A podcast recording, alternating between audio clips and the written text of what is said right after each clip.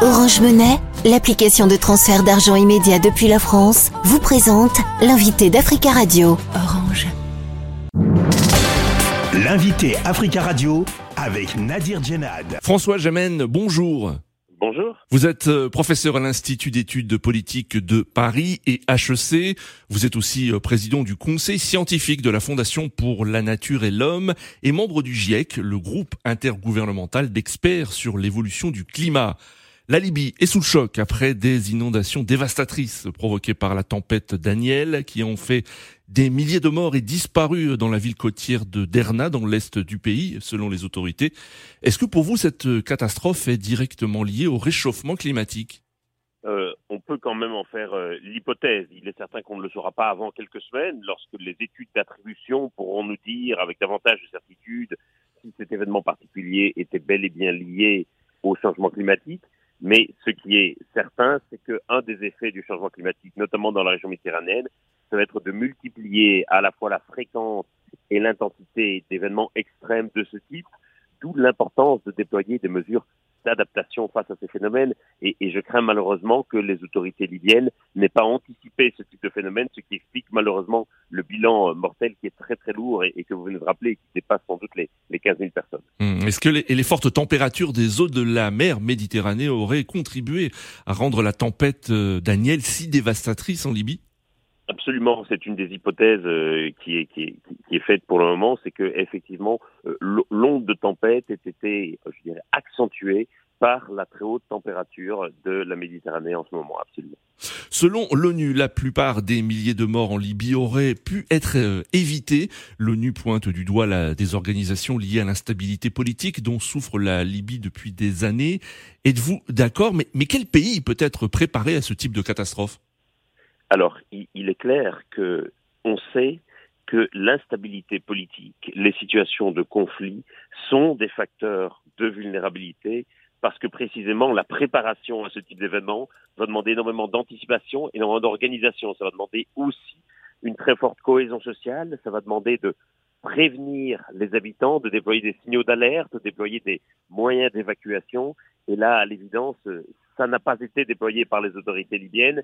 Et c'est cela qui explique malheureusement très très largement euh, ce bilan. Et, on constate que vraiment pour un événement similaire, selon le degré de préparation du pays, eh bien les bilans sont extrêmement différents d'un pays à l'autre, d'un événement à l'autre. Et donc c'est vraiment notre capacité d'adaptation, d'anticipation qui va faire la différence face à ce type d'événement. Et là, je crains que les autorités libyennes aient complètement euh, sous-estimé l'ampleur des préparatifs face à cet événement et, et, le résultat malheureusement il est là aujourd'hui, il est terrible. Hum. Mais tous ces tous les pays euh, ont-ils de, une capacité d'adaptation? Parce que des ouragans et des tornades provoquent aussi d'énormes dégâts euh, euh, humains et matériels aux États-Unis par exemple. Bien entendu. Alors, il faut dire que les, les, les, la capacité d'adaptation, ce n'est pas uniquement une affaire de développement. Et donc, euh, les pays les plus développés n'ont pas forcément une plus grande capacité d'adaptation. C'est surtout une question d'organisation et d'anticipation. Mmh. Euh, c'est ça qui fait, par exemple, qu'un pays comme le Bangladesh, qui est pourtant un des pays les plus pauvres de la planète, fait souvent figure de champion de l'adaptation, précisément parce que le Bangladesh, très tôt, a développé conscience de sa propre vulnérabilité, a mis en place des plans, des plans d'alerte, des plans d'évacuation. Au Bangladesh, il y a un ministère des catastrophes naturelles depuis très très longtemps déjà. Euh, c'est quelque chose qui, c'est un poste qui à l'évidence n'existe pas dans les pays industrialisés par exemple. Est-ce que les pays du bassin méditerranéen sont menacés à l'avenir selon vous par ce type de catastrophe naturelle? Oui, euh, on, on, sait que le bassin méditerranéen est une des zones où le changement climatique sera le, le plus marqué, avec donc, comme je le disais, une multiplication de l'intensité et de la fréquence de ces événements extrêmes. Et donc, il y a un besoin vraiment vital pour les pays du bassin méditerranéen de se préparer, d'anticiper les impacts du changement climatique de manière à s'y préparer. Et c'est très clairement ce qui a fait défaut en Libye. Même dans le sud de la France, euh, euh cette région est, est concernée? Absolument, absolument. C'est vraiment tous les pays du bassin méditerranéen, qu'ils soient sur la rive sud ou sur la rive nord. Euh, François Gémen, environ 6000 migrants sont arrivés sur l'île italienne de Lampedusa pour la seule journée euh, du mercredi 13 septembre.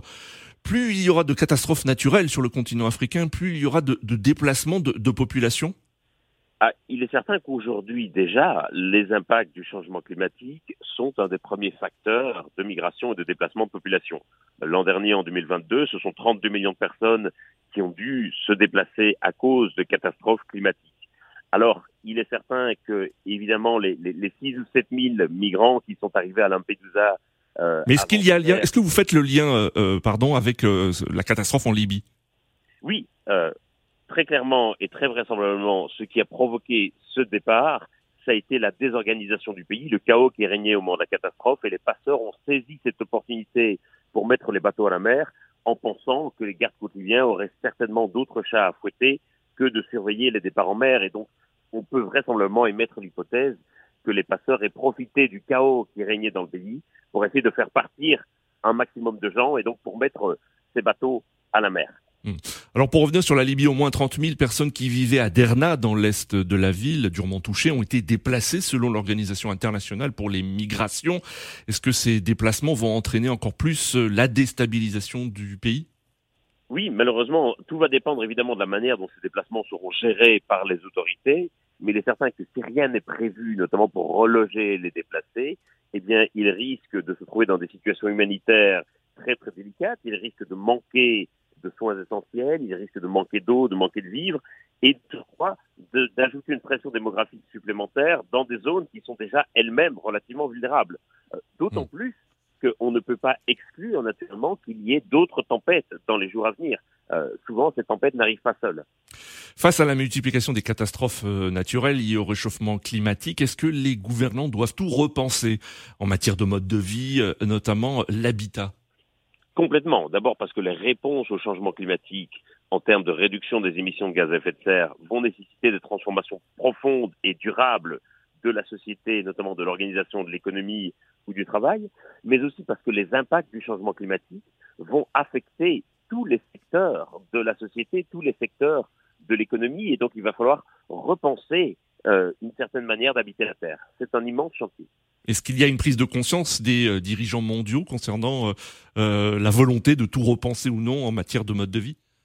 Très clairement, cette prise de conscience, elle est d'abord assez, assez disparate et, tous les pays ne partent pas du même point de départ. Le niveau de sensibilisation, de conscientisation n'est pas le même dans tous les pays.